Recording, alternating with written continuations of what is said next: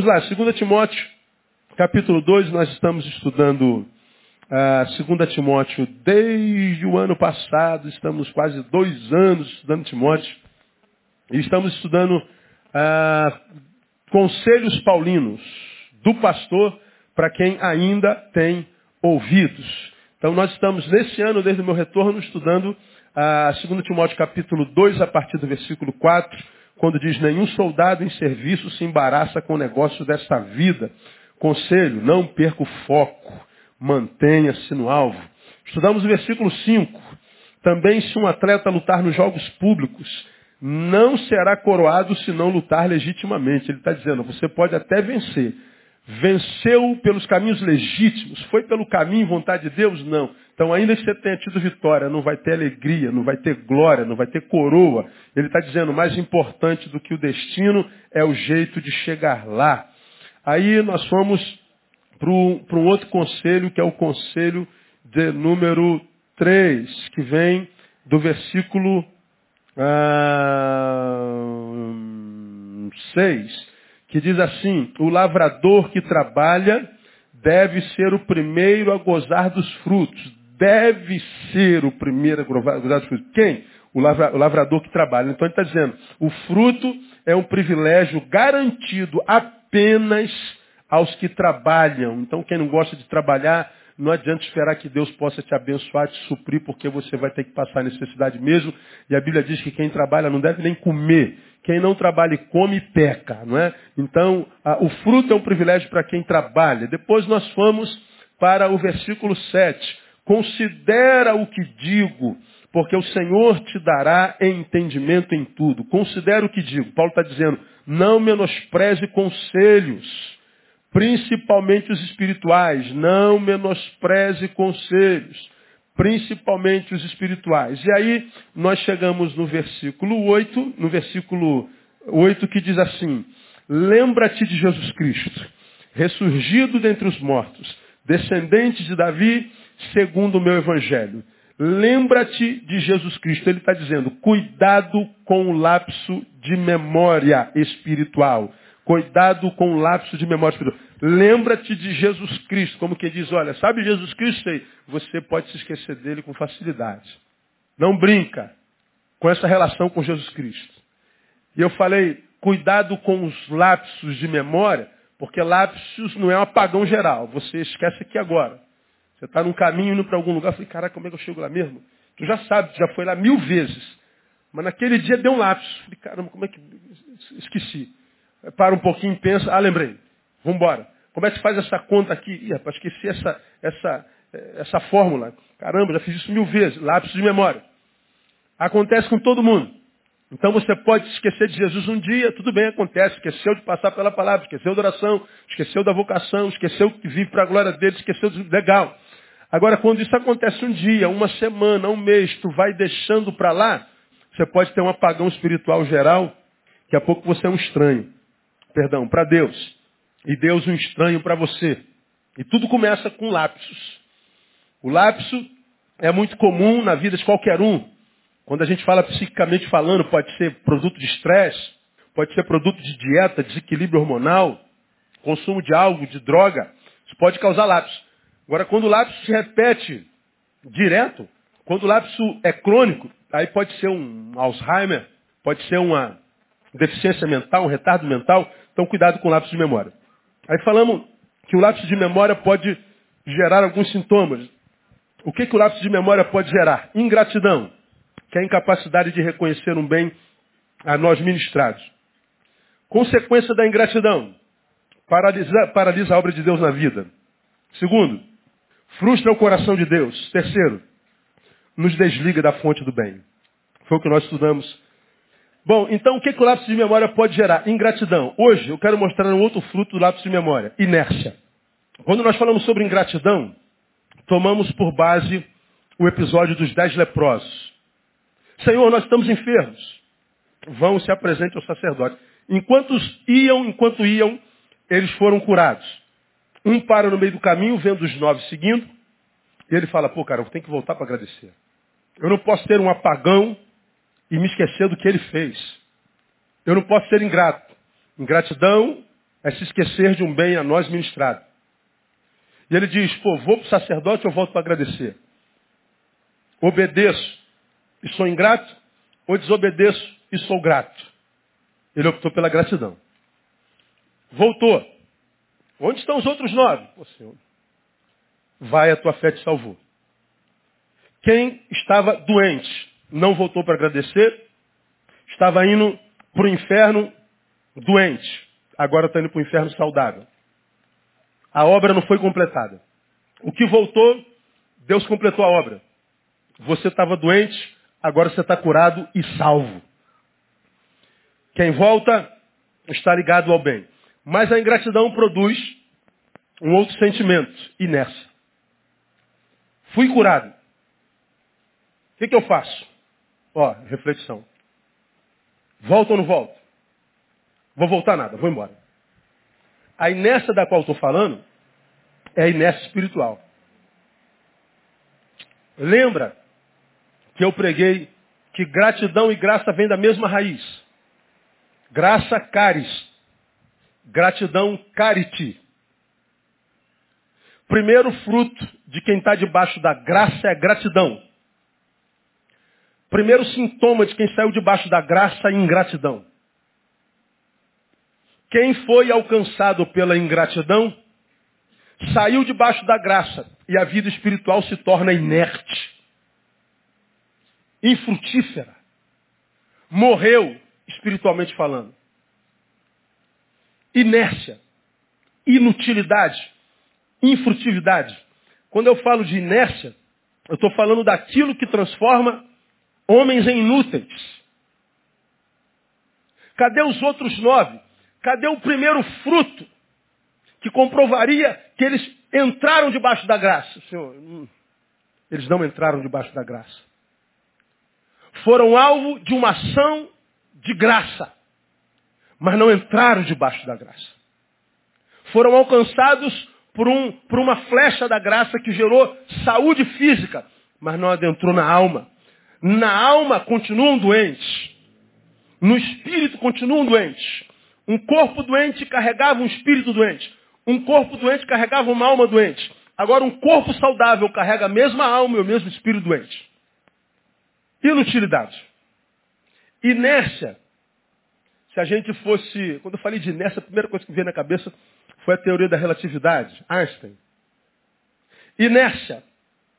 Segundo a teoria da relatividade, é uma propriedade física da matéria. Só isso. Matéria.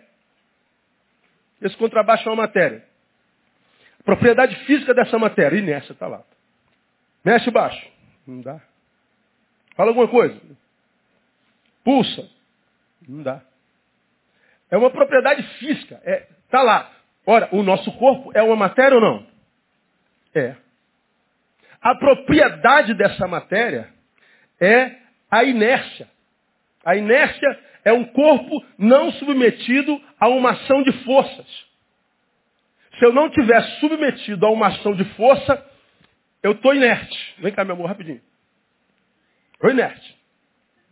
Porque eu não estou submetido a uma ação de força. Imprime uma força para mim, sei lá, me empurra para trás. Saí da inércia. Por que, que eu saí da inércia? De novo. Porque eu estou submetido a uma ação de força. É a força que me tira da inércia. Deus abençoe. Obrigado. É a força que me tira da inércia. Se não houver força sobre a matéria, a matéria é matéria inerte, sem impulso, sem vida inércia. Essa, é, essa, essa, essa coisa me abençoou muito. Somos remetidos à primeira lei de Newton. Qual é? Quando as resultantes das forças que atuam sobre um corpo for nula, esse corpo permanecerá em repouso ou em movimento retilíneo contínuo. Quando a força sobre esse corpo for nula, ele permanecerá na inércia. Quando eu falo que a ingratidão, que é o simples fato de ser movido por uma força que me conduz à fonte do bem, aquele que ministrou um bem a mim e que trabalhou não só no corpo, que clamava por sua ação, mas que chegou à alma, gerou algo, uma força propulsora dentro de mim que me faz retornar a Ele. Se isso não aconteceu, desculpa, meu irmão, biblicamente falando, você não teve uma experiência com o Jesus da graça. Você teve uma experiência com a graça de Jesus, portanto, não com ele, com a pessoa dele, mas com algo com que essa pessoa produz. Acredito que grande parte dos crentes não tiveram uma experiência com Jesus da graça, talvez com a graça de Jesus. Uma coisa que Jesus deu a eles, mas essa coisa não é Jesus. E porque o encontro não foi com ele, mas com algo dele, parece que a obra foi completada, ou da conversão, e não foi. Ficou pela metade. E os frutos do Jesus entre eles a graça, que não é única, não se vê manifestada em totalidade, como aquela que eu falei antes do culto, que apazigua o coração, que gera sensibilidade, que nos faz ter equilíbrio com toda a criação e com tudo que está à nossa volta, como diz Isaías, porque me parece que a força dele não permanece dentro de nós. Nós estamos falando, portanto, que um corpo em repouso continuará em repouso até que alguma força atue sobre este corpo. Agora olha que coisa interessante. A partir dessa teoria da relatividade, por natureza, todos os corpos são preguiçosos. E não desejam modificar, modificar seu estado de movimento. Ou seja, se eu estou parado, é parado que eu quero ficar. Mas se eu estiver em movimento, é em movimento que eu quero ficar. Eu não quero mais parar. Eu quero continuar. Porque nós nos acostumamos ao estado no qual estamos enquanto corpo, enquanto matéria. Nós somos, por natureza, preguiçosos. Por isso que imprimir mudança na vida é complicado. Vamos pegar o exemplo do demônio da gordura? Quem tem demônio da gordura no corpo aí precisa vencer. Vamos à razão. Todo mundo sabe. O que, é que se tem que fazer proeminentemente para emagrecer? Digam magrinhos para os gordinhos, o que, é que tem que fazer? Fechar Qual gordinho sabe disso? Então é só mudar os hábitos alimentares. Tem algum retardado que não sabe disso? Tem. Não, não tem não. E por que, que eu não mudo os hábitos alimentares? Porque o corpo é preguiçoso. O corpo sabe. Está vendo esse cupcake? Esse cupcake? Esse é o cupcake? Cupcake. De chocolate. Com caudas que estão escorrendo no. Você está vendo isso? Você deseja isso? Deseja, mas não pode. Mas eu como há muito tempo, pastor. Muda. Não coma mais. Aí o corpo diz assim, mas eu estou fazendo isso há tanto tempo. Estou em movimento, em direção ao cupcake.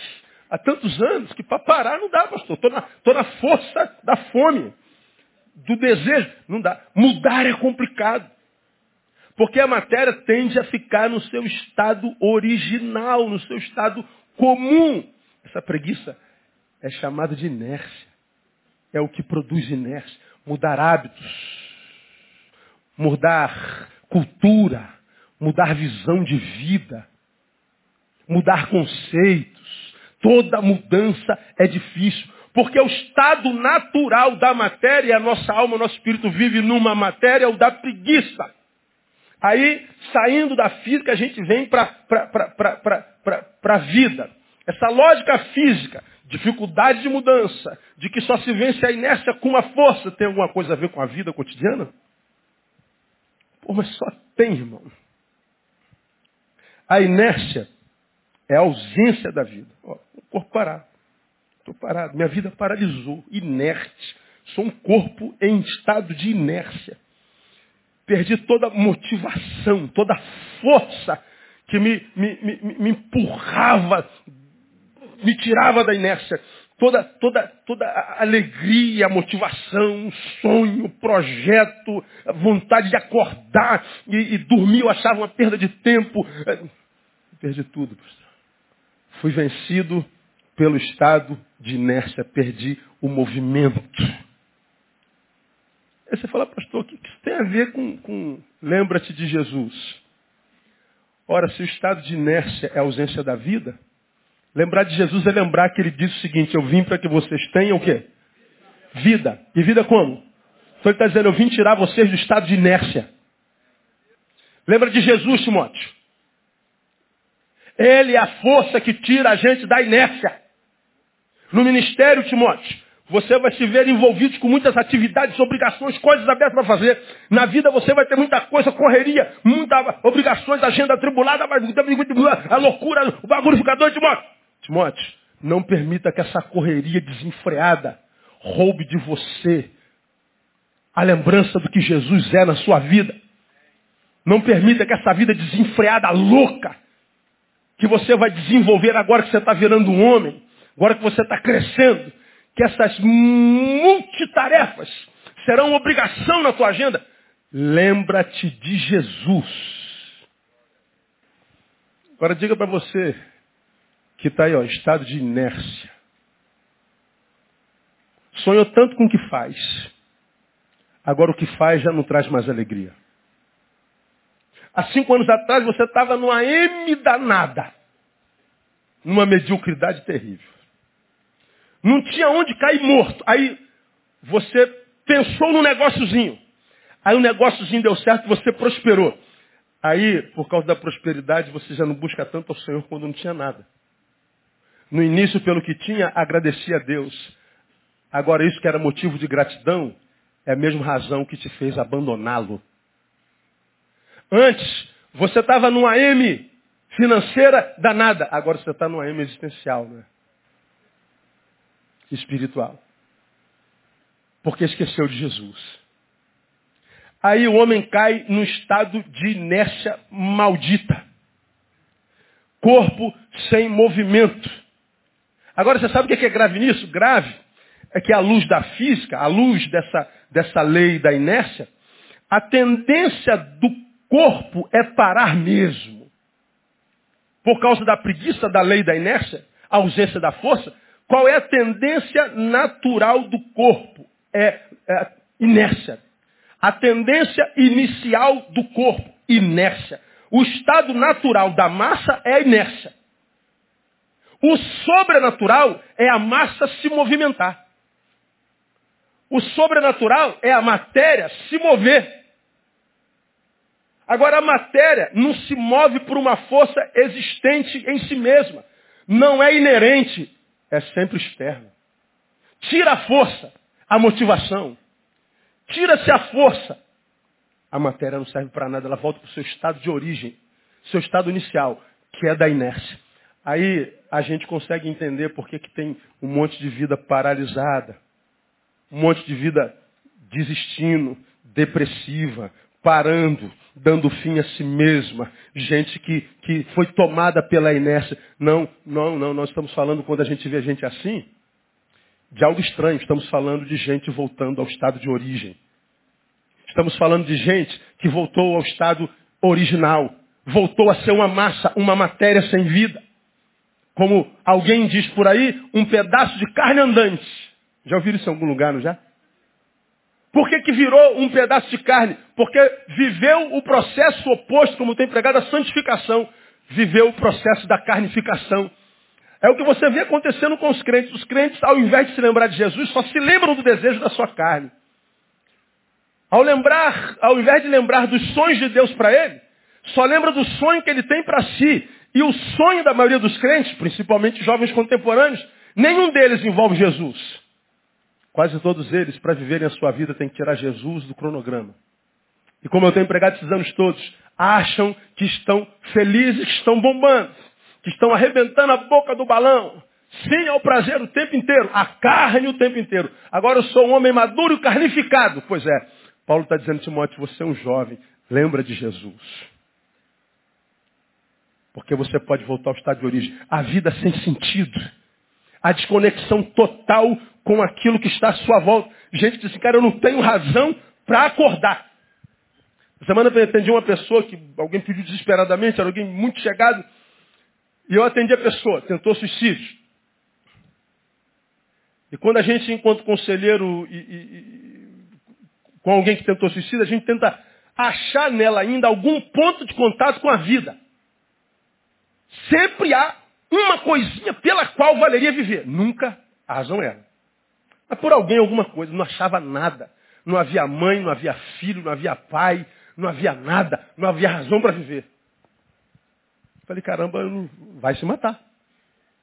O único ponto de contato que eu vi tocando aquela mulher foi a lembrança de um algoz que ela teve quando tinha alguns anos de vida. Pré-adolescente. Eu descobri que na pré-adolescente de quase 40, havia um ódio tão grande, mas um ódio tão grande, uma, um ódio, um nódulo tão grande na alma, assim, que não cabia dentro dela, que eu tive de ressuscitar o algoz para trazê-la à vida pelo ódio. Você acredita nisso? Um morto, ou um candidato ao morto, ou como diria Fernando Pessoa, um defunto adiado, não tem sentimento. E não havia nenhum de apreço, de afeto, de carinho, de solidariedade, de gratidão. Não havia nenhum. O único que eu achei foi de ódio. Eu comecei a falar sobre o homem que, que, que, que foi o monstro da vida e, e, e, e, foi a única um contato com a vida que, que, eu, que, eu, que eu consegui mantê-la viva por essa semana. Segunda-feira é dia de encontro, não, meio que bicho dá. Eu tenho encontrado com uma geração de gente assim, que perdeu contato com a vida em todo sentido, nada mais apetece. O que, que apetece o morto? Agora, os mortos que estão por aí se matando, como eu falo aos irmãos todos os dias, ah, a nova pesquisa sobre suicídio é, saiu essa semana. Não são mais 25 por dia, são 26 por dia. Aumentou. E está aumentando no mundo inteiro. Enquanto suicídio essa desconexão com tudo, nada mais apetece. Essa gente desapetecida são pessoas que certamente se carnificaram, que outrora tinham prazer em alguma coisa, mas esqueceram de Jesus. E agora nada mais apetece. A força que as movia não existe mais. Aí você fala assim, mas pastor, que coisa horrível. Não, que coisa natural. Ele está voltando ao estado original. Porque o estado original da matéria é inércia. O sobrenatural é a força que lhe move. Interessante, cara, só, só, só a lembrança de Jesus. Agora pergunto, por que, que foram alcançados pela inércia? Por que, que hoje há tanta gente sendo paralisada? Como eu digo sempre, morrendo antes da morte chegar? Por que, que há tanta gente sendo roubada de si mesmo, como eu digo sempre? Perdendo sentido, contato com tudo. Como quem diz, cara, não tem mais nada a ver com esse planeta, não tem mais nada a ver com a família, com Deus, com nada. Aonde que essas pessoas são alcançadas por esse estado de inércia? A ausência da força. Dizer, portanto, que está sem força é dizer a inércia está me pegando. Meu tempo de produção de vida está chegando ao fim. Quando você diz assim, pô, pastor, estou sem força. Estou me sentindo fraco. Agora olha que coisa interessante. Tu vai no profeta, o profeta fala assim, que a alegria do Senhor é o quê? A vossa força. Força e alegria de Deus são a mesma coisa. E quando a gente fala que nós somos uma matéria que se move pela força, nós estamos, dizendo, estamos falando que nós nos movemos pela alegria de Deus. Acho que o pior, que é pior isso, ah, acho que é, é, por isso que a Bíblia diz em Efésios capítulo 6, versículo 10, nós falamos sobre isso no domingo passado. Finalmente, finalmente, fortalecei-vos no Senhor e na força do seu poder. Fortalecei-vos no Senhor e na. Mas por que eu tenho que me fortalecer, Paulo? Porque é essa força que te faz sair do lugar. Sem a força do Senhor, você vai ser tomado pela inércia. Sem a força do seu poder, você vai parar mais cedo ou mais tarde. Sem mim, nada podeis fazer, é o que ele diz. Lembra que eu preguei domingo à noite? Paulo escreve uma carta aos Efésios e dá um monte de ordens de cunho social. Mulheres obedeçam, maridos amem, filhos obedeçam e honrem, pais não provoquem seus filhos, servos sejam submissos aos seus senhores, senhores não, não, não, não, não, não paguem sem justiça para os seus, seus servos. Vocês têm que cumprir esse trâmite social todo. E finalmente, fortalecei-vos no Senhor e na força do seu poder e tomai toda a armadura de Deus. Ele está dizendo assim, ó, a armadura de Deus só cabe em quem fez conserto com a vida em quem se tornou mulher que obedece, em marido que ama, em filho que honra, em pai que não provoca ira. Em empregados que não roubem o tempo que vendeu o patrão e patrão que pagam bem os seus empregados. Quem se tornou um ser humano decente, isso requer sacrifício, trabalho, esse sim tem uma armadura de Deus que cabe certinho. Essa armadura vai te fortalecer e vai te preparar para o dia mal. Paulo está dizendo que não há vida espiritual que se equilibre e que se transforme em vida de verdade, sem que o ser humano que nós somos e na qual essa vida é gerada, nos esforcemos para que sejamos melhores todo dia. Isso requer força. Porque senão a inércia pega a gente mesmo. A força necessária para vencer a inércia vem dele. Agora, uma curiosidade para os irmãos. Quando Paulo diz lá, fortalecei-vos, a palavra lá é em dínamo. Força é dínamo. Dínamo é de onde vem dinamite. Fortalecei-vos na força do seu poder. Fortalecei-vos é em dínamo, em dinamite. Me fortalecer é estar dotado de um poder que é capaz de produzir uma força. Pum, de mudar completamente um lugar onde ela cair. Dinamite, olha que coisa interessante. Sem esse dinamite, irmão, sem essa força, nós somos só um pedaço de carne. Por isso que Paulo diz, lembra de Jesus. Por isso eu estou quase convencido, irmão, que a vida espiritual hoje tem pouco a ver com fé. Tem muito a ver com inteligência. Agora perceba o que, que acontece nesse tempo da informática, no tempo da informação. Quanto mais inteligente o sujeito pensa ser, mais longe de Deus ele está. Quanto mais inteligente o sujeito imagina ser, mais distante das coisas de Deus, do povo de Deus ele está. E nós vivemos num tempo de tamanha inversão de valores que quanto mais longe de Deus, mais aplausos a gente recebe. Mais longe, mais aplauso a gente recebe.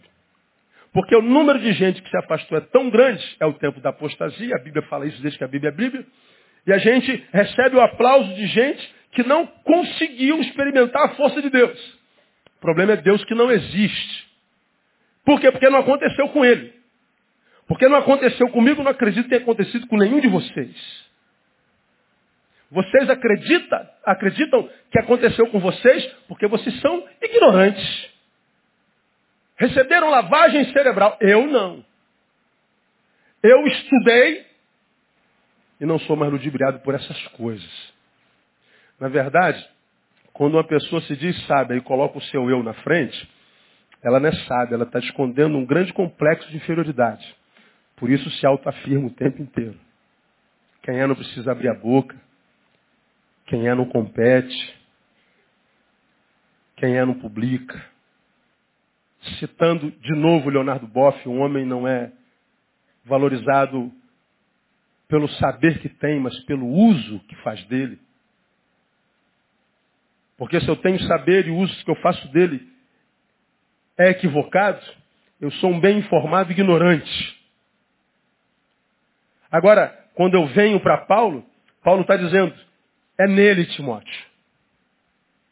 Você vai viver uma vida tão corrida, Timóteo, tão atribulada, Timóteo, que você vai ser tentado a se esquecer dele, Timóteo. Mas lembra, Timóteo, você é uma matéria, você é um corpo. Teu estado original foi terra. Você é pó. E é para lá que você volta para o teu estado original. Você só levantou enquanto pó porque eu soprei minha força em você. E se você se esquecer da tua origem, você perde teu direito à vida e volta ao estado original. Cara, eu acho isso tão simples e tão legal, sabe? Aí deixa eu continuar com os irmãos mais um pouquinho. Como que se perde a força hoje, irmão? Como é que a rapaziada, como é que os homens, como é que as mulheres, outrora tão apaixonados por Deus, movidos pela sua força, tiveram um tempo bom de equilíbrio, gostaram dessa experiência. Como é que eles são tomados pelo estado de inércia? Como é que eles perdem a força? Primeiro, abandonando, abandonando a origem dela. Senhor pode explicar abandonando a origem dela? Posso. Ah. Como é que eu vou exemplificar isso aqui? Possate, me ajuda aqui. Pega essa caixinha aqui põe aqui. Vê se tu consegue.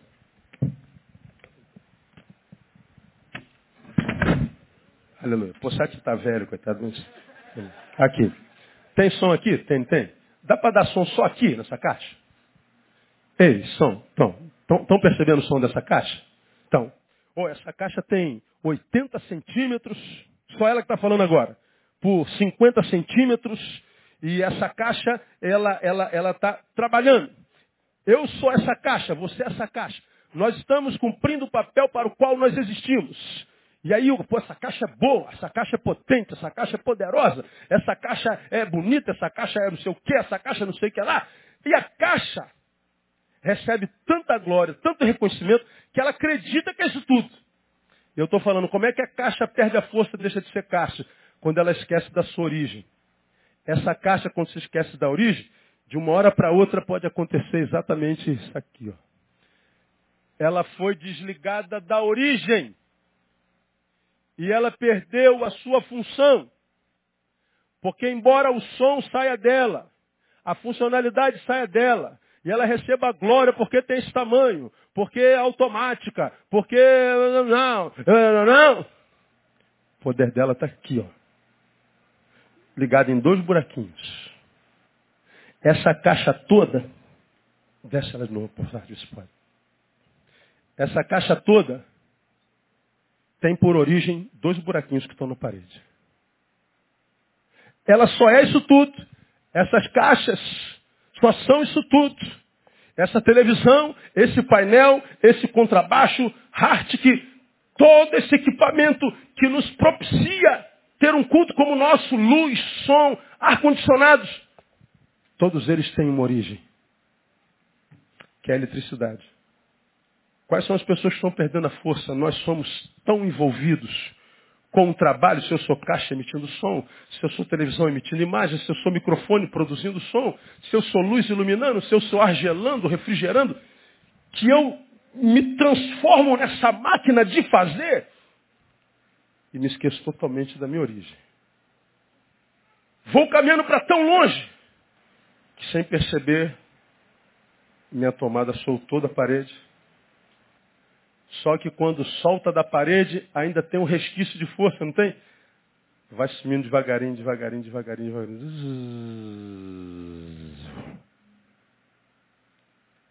Bom, no aparelho leva alguns segundos. Na vida humana pode levar uns 10 anos.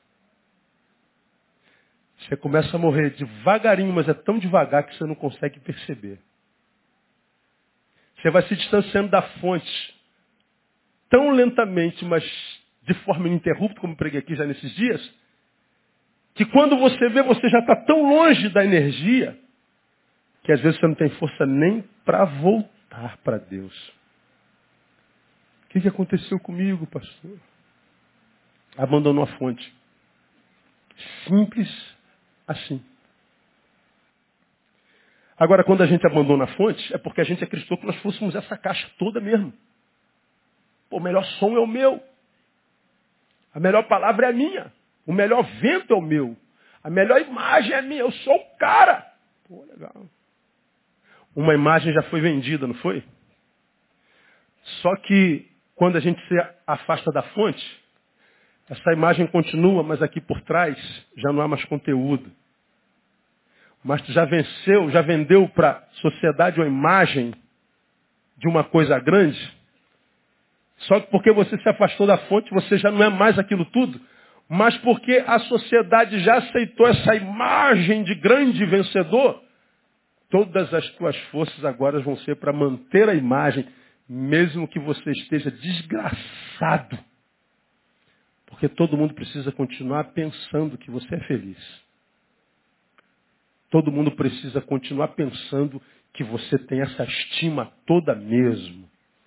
Todo mundo precisa continuar pensando que você acha que você é tão inteligente mesmo. Perguntei para alguém essa semana, cara, quem foi que disse que você é tão inteligente assim? De onde você tirou isso? Quantas pessoas já te falaram que você é isso tudo mesmo? Não, ninguém nunca me disse, então não acredita no conceito que você tem por você, filho. Quem diz que a gente é inteligente são os outros. A boca que tem que nos louvar são as outras, diz a palavra. Seja o outro que te louve, não tu mesmo.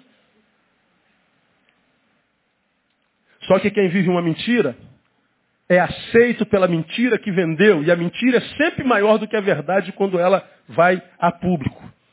E essa mentira é aceita, muitas vezes glorificada. Eu não tenho nada a ver com aquilo, mas aquilo foi aceito. Todas as minhas forças serão em função de manter essa mentira. Agora, quem consegue viver uma mentira a vida inteira? A gente perde a força, volta a ser um pedaço de carne inerte quando a gente abandona a origem dessa força. Lembra de Jesus, cara, cujo trabalho era importantíssimo. Jesus tinha que salvar a humanidade, mas ele não abria mão de voltar e passar um tempo a sós com Deus. Nem Deus, quando foi homem, quis ser homem sem contato com o Pai. Agora, quantos que são candidatos à miséria existencial estão no caminho da miséria, Deus fala, Deus ministra, Deus toca. E eles preferem, mais uma vez, não ouvir a Deus. Chegam aonde todo mundo chega. E ele já viu um monte de gente lá. Depois não sabe como voltar, às vezes não tem força. Como diz o salmista, adoece sem que haja possibilidade de cura. Essa é uma das grandes desgraças de trabalhar com gente. A gente tem que ver gente se perder, morrer, todo dia sem poder fazer nada. Porque ninguém pode fazer nada por alguém que não faz o que tem que fazer por si mesmo. Alguns de nós chegamos a estágios na vida em que ninguém pode ajudar. Ninguém. É daqueles que a gente diz assim, olha, o problema dessa vez é seu mesmo, cara. Só você pode se ajudar. E o triste é quando a pessoa já não tem força para fazer por si. Então, meu irmão, se você foi alguém que já teve a força do Espírito, já foi movido por ele, sentiu prazer nele e percebe que tem pouco dessa força em você, Aproveita para voltar logo antes que seja tarde demais. Quando você já não tenha mais força. Como é que a gente perde força? Além do abandono da origem da força. Desenvolvendo uma relação desrespeitosa com o tempo. Uma ação desrespeitosa com o tempo. Pô, pastor, como é que é isso aí, pastor? Como é que é uma ação desrespeitosa com o tempo? Primeiro, desperdiçando. Quem desperdiça tempo está desrespeitando o tempo. Eu já falei sobre atraso aqui, abomino atraso. Semana passada eu quase tive um treco do coração, que eu tinha uma agenda às 15 horas no centro da cidade, gente me esperando. Troquei de telefone e a minha agenda não, não foi para outro telefone, roubou do, do novo telefone algumas agendas do velho. Eu fiquei desesperado quando foi o horário da agenda no centro da cidade. Me ligo, pastor, estão esperando o senhor aqui. Meu Deus! Me mata, Deus! Como é que eu faço? Nossa, eu fiquei ruim. Essa mulher estava do meu lado, sabe como é que era? Saber que eu fiz alguém esperar, e você já aprendeu aqui, quando você atrasa, você está dizendo para o outro que o tempo dele não vale nada. Como o meu tempo para mim é remido e precioso, quando alguém me faz esperar e me diz assim, pastor, espera aí, porque seu tempo não vale nada mesmo. Você perde tudo comigo. Por isso que eu começo meu culto no segundo exato, na hora exata. Posso até acabar depois, que você tem o, a, a, o direito de levantar e ir embora na hora. Mas começar não, começa quando eu tiver. Eu e mais um aqui, eu começo o culto sozinho. Respeitando o horário dele. Isso é, um isso, é um, isso, é um, isso é uma relação respeitosa. Tem gente que tem tempo na vida, mas não aproveita esse tempo em nada. Tem uma vida inútil. Não está envolvido com nada digno. E não está envolvido com nada digno por quê? Preguiça. Pode estar tá desperdiçando vida por causa de medo, lerdeza, falta de sonhos e projetos, acomodação. Está envelhecendo, mas olha para a história, não há produções significantes. Não há marca dele na vida de ninguém. Inútil, inerte. Está se relacionando com o tempo com desrespeito. Esse tempo não vivido vai ser cobrado lá. Vai fazer falta em algum momento da tua história. Compartilhei aqui uma experiência de minha esposa, há muitos anos atrás, com uma angústia de alma, crise existencial, e não sabia o que, que era. E eu estou acompanhando, eu sei tudinho, se ela acha sozinha. Desânimo, tristeza. Será que é depressão? Não, não não. Caso que você vai achar. Me ajuda, pelo amor de Deus, no momento certo. Não angústia nada. Quando eu vi que ela já não estava aguentando mais, nós sentamos. Eu falei, você quer saber que é o seu problema? Eu já compartilhei com vocês isso. Seu problema é potencial não desenvolvido. Você tem tantos talentos. Deus te deu tantos dons. Estão todos aí inertes. Ela estava na crise, se aceitava ser ministra de louvor. Você estava tinha condição para assumir mulher, para ser esposa do, do Neil, e um monte de crise. Você tem potencial para tudo, senão Deus não te teria colocado no lugar onde você está. Então vai ser o que Deus sonhou para você. E ela levantou, foi ser de louvor, virou pastora, conselheira. Está gastando tempo com utilidade. Quantos em depressão? Não é por causa do problema que teve, não. É porque tem tempo e não utiliza. Mente vazia. Dia inteiro livre. Consagrado ao nada. Relação desrespeitosa com o tempo. O tempo vai lhe cobrar, a vida vai lhe cobrar. Como que eu posso ter uma relação desrespeitosa com o tempo, para a gente terminar? Segundo, uma relação equivocada com os estágios da vida. O pastor só pode explicar o que é relação equivocada com os estágios da vida? Sim, a relação que você tem com o passado, a relação que você tem com o presente e a relação que você tem com o futuro. Quem não se relaciona bem com o passado, com o presente, com o futuro, vive uma relação equivocada com os estágios da vida. O que, que, é isso, pastor? Bom, está ah, no passado, você traz para o presente. No presente tem que pensar com o futuro, não tem espaço, porque o presente está contaminado pelo passado. E aí tu olha para o futuro, aí traz o futuro para cá também. E como é que a gente mistura passado, presente e futuro? Porque a Bíblia diz, basta a cada dia o quê? O seu mal. Então está dizendo, todo dia tem mal para carregar. Todo dia tem mal para se enfrentar. Então enfrenta o mal de cada dia. Se você trouxer o mal de ontem, jogar em hoje. Se você trouxer o mal de amanhã, jogar em hoje, você não tem hoje para viver. A vida fica insuportável. Bom, você pode ver os que estão sucumbindo, os que estão pirando, os que estão ficando pelo caminho. Você pode ter certeza que o presente dele está contaminado, ou pelo passado ou pelo presente, porque ou pelo futuro, porque o presente não carrega em si mal suficiente para destruir a vida de ninguém. Ninguém tem no hoje um mal suficiente para paralisar sua vida. Se o hoje está insuportável, você pode ver, está contaminado pelo passado. Enquanto culpa, enquanto trauma, enquanto qualquer coisa. E pelo futuro, enquanto medo, enquanto ansiedade, enquanto tudo. Porque não há no hoje mal suficiente para tirar a qualidade dele. Guarda essa palavra no seu coração. Um exemplo é, positivo dessa relação com os estágios da vida, nós vemos em Paulo. Veja lá, Filipenses capítulo 3, estou terminando. Filipenses capítulo 3. Não é que a balinha da minha esposa deu certo, mano? Filipenses, capítulo 3, versículo 13.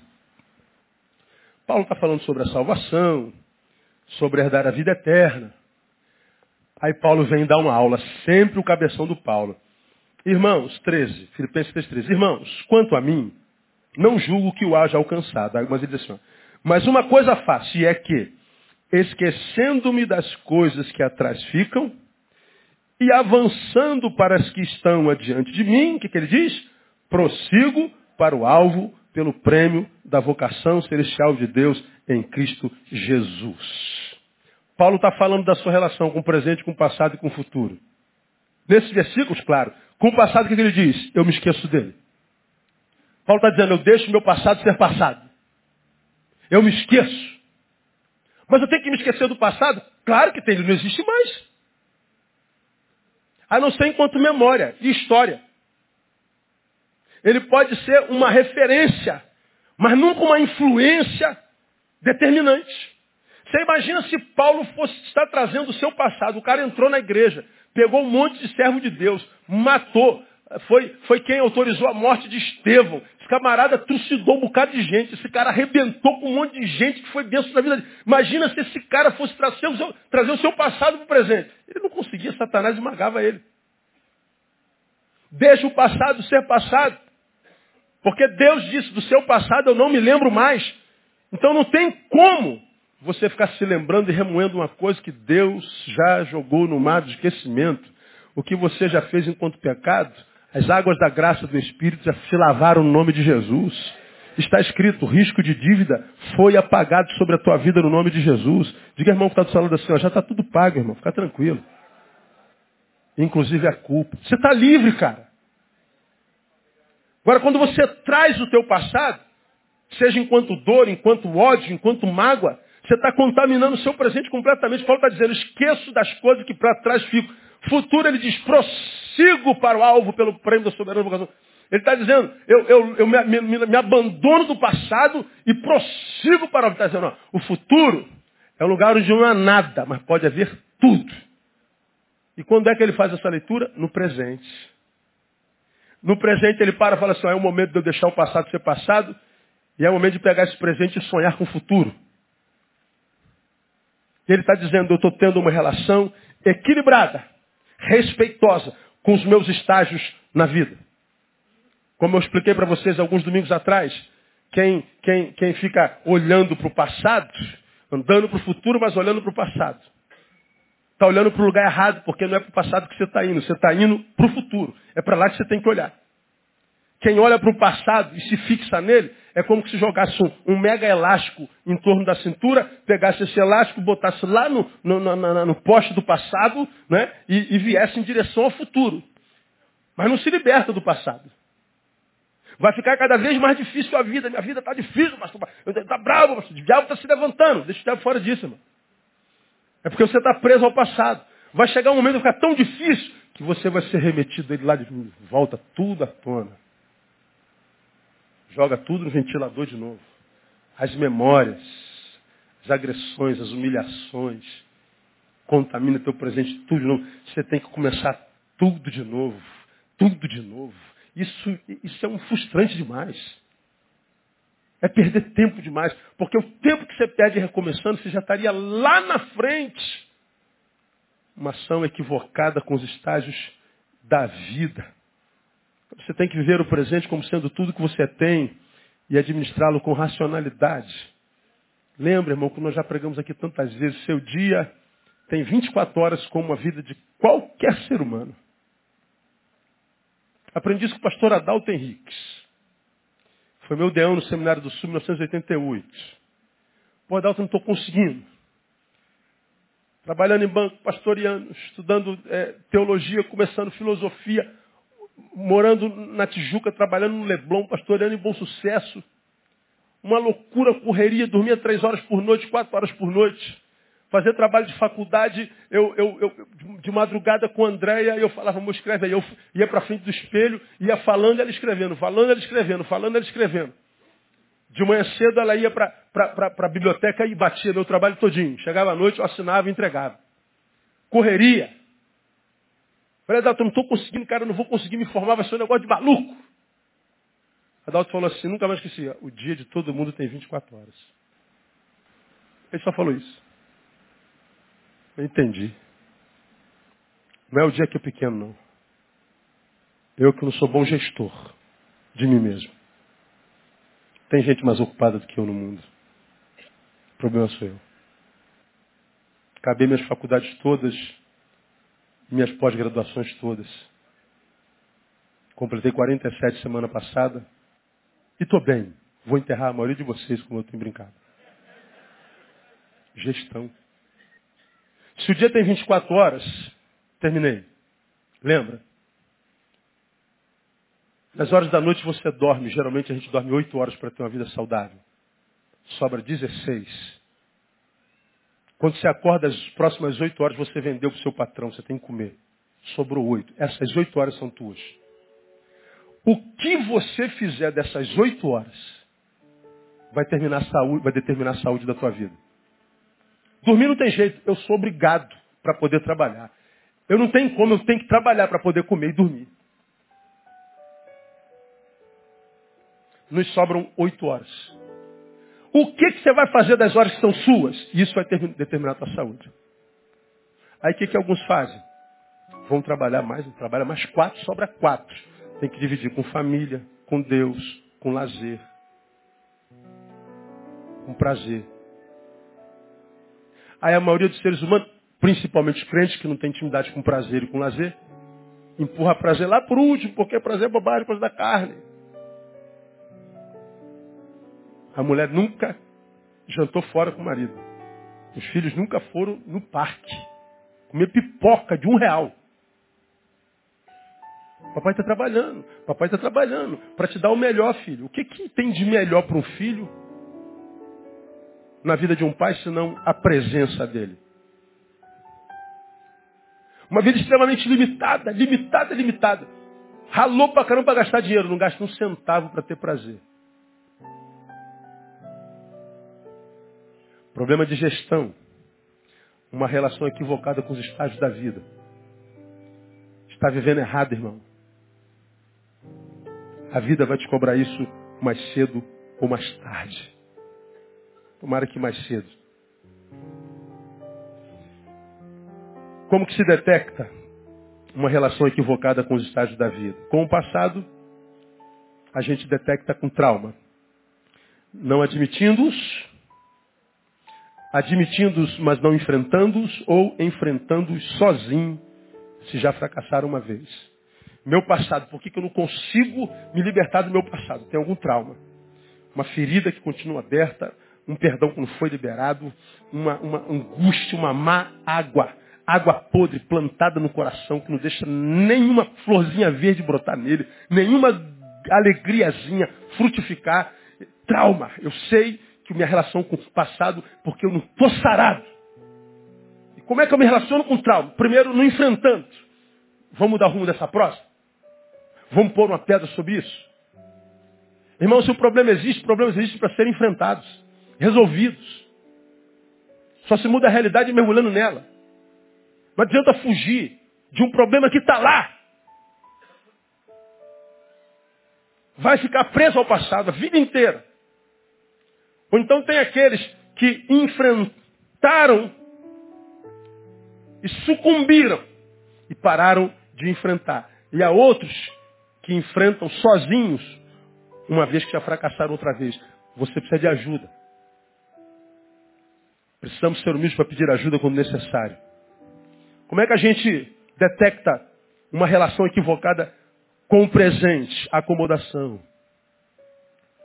Achando que o bom dura para sempre, ou achando que o mal dura para sempre.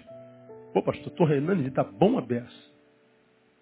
Tomara que não mude nunca mais. Vai mudar, irmão. Ninguém está bem para sempre. Está muito bom, está? Celebra. Porque vai ficar ruim de novo qualquer hora.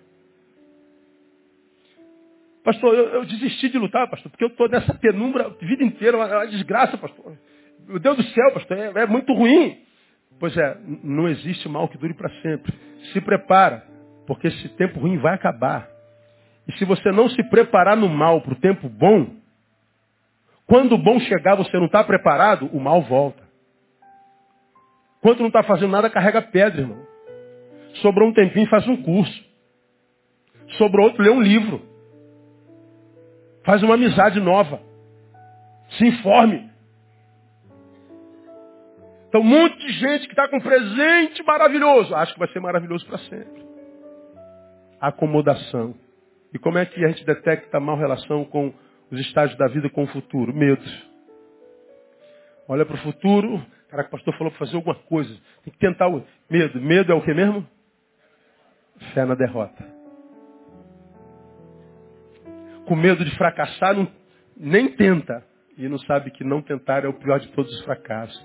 Então, meu irmão, ah, Deus tem dado sonhos para muita gente, Deus tem dado projetos, Deus tem feito os olhinhos brilhar. Tem coisa na vida de vocês que os olhinhos brilham, cara. Caraca, que coisa legal, rapaz. Aí aparece alguém. Quem você pensa que é para fazer um negócio desse, rapaz? Quem que você pensa que é? Às vezes é a mulher da gente, cara. Marido. Ô, ô marido, tu deu certo aonde na tua vida? Vai dar certo agora? É, é verdade, né, mulher? Tá certo. O cara se acomoda. O filho fala assim, pai, pô, tô com sonho, tô com projeto. Ah, moleque, quem na tua família se formou? Tu, vai ser, tu é o primeiro, tu é o bonzão. É mesmo, né, pai? Então vamos, vamos puxar carroça, né, pai? É, vamos puxar carroça. Você acredita que é só isso que disseram que você é. Escuta. Você não é o que os outros dizem que você é. Você não é nem mesmo o que você pensa que é. Você é o que Deus diz que você é.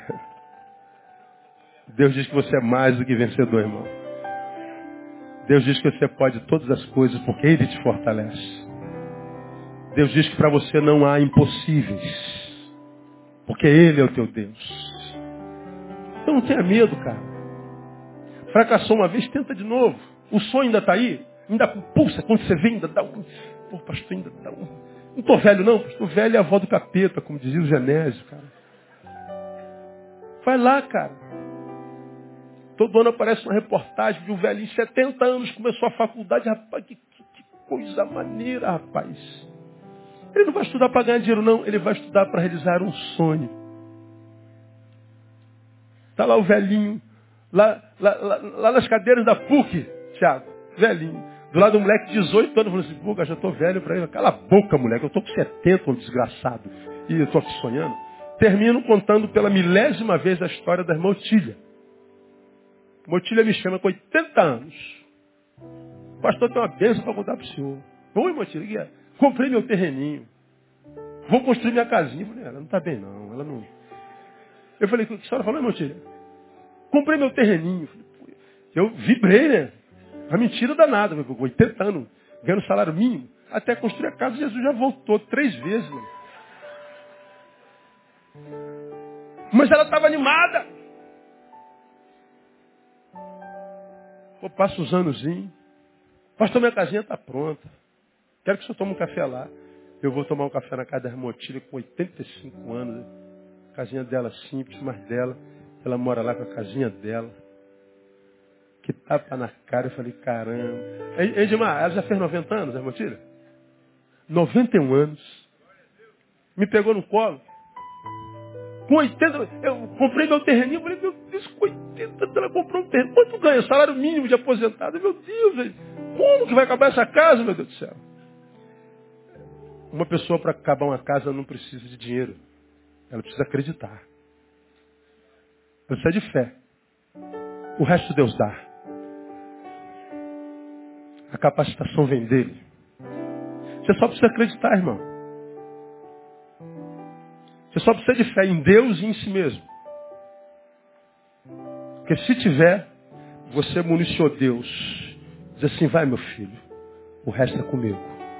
Vai acontecer no nome de Jesus. Quem tem entendimento, entenda. Quem tem ouvidos, ouça o que o Espírito diz à igreja. Vamos ficar em Oh, aleluia. Vamos orar. Pai, muito obrigado por esse tempo. Muito obrigado porque toda vez que estamos aqui, tu falas conosco e nos ajude a vencer a inércia, Deus. Nós não queremos ser um corpo parado sem força a nos mover. Nós queremos que a tua força seja a propulsora na nossa vida, Deus. Queremos ter uma massa em movimento, queremos vida e um movimento para a glória do teu nome, um movimento em torno da tua vontade, da tua pessoa. Nos ajuda, Deus, a termos uma, uma boa relação com os estágios da vida. Liberta os teus filhos do passado. Liberta-os do trauma. Liberta teus filhos do futuro, do medo. E plante-os no presente. Para que eles experimentem o melhor do Senhor para a vida deles. Muito obrigado por essa palavra. Leva-nos em paz para os nossos lares. Guardados, protegidos por tua mão. E dá-nos um restante de semana abençoado na tua presença. E te daremos glória. Nós oramos e o fazemos no nome de Jesus, o nosso Senhor que reina. Amém. Glória a Deus. Vamos em paz, Deus abençoe. Até sexta-feira, se Deus quiser. Não cesse de dar um abraço no teu irmão.